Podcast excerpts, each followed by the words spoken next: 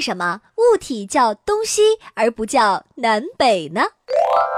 宋朝的理学家朱熹好学多问，有次他在巷子里碰到精通五行的好友盛温和，就问他说：“你提着篮子是去干什么呀？”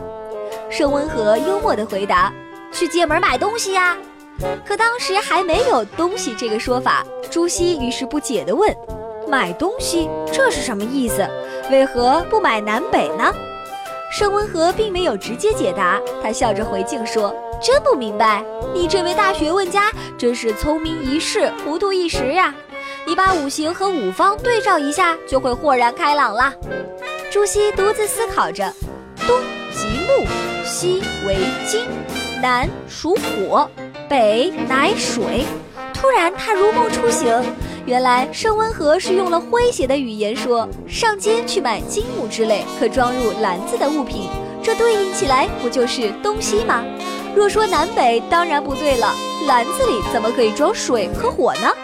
从此，东西就成了物品的代名词，直至今天。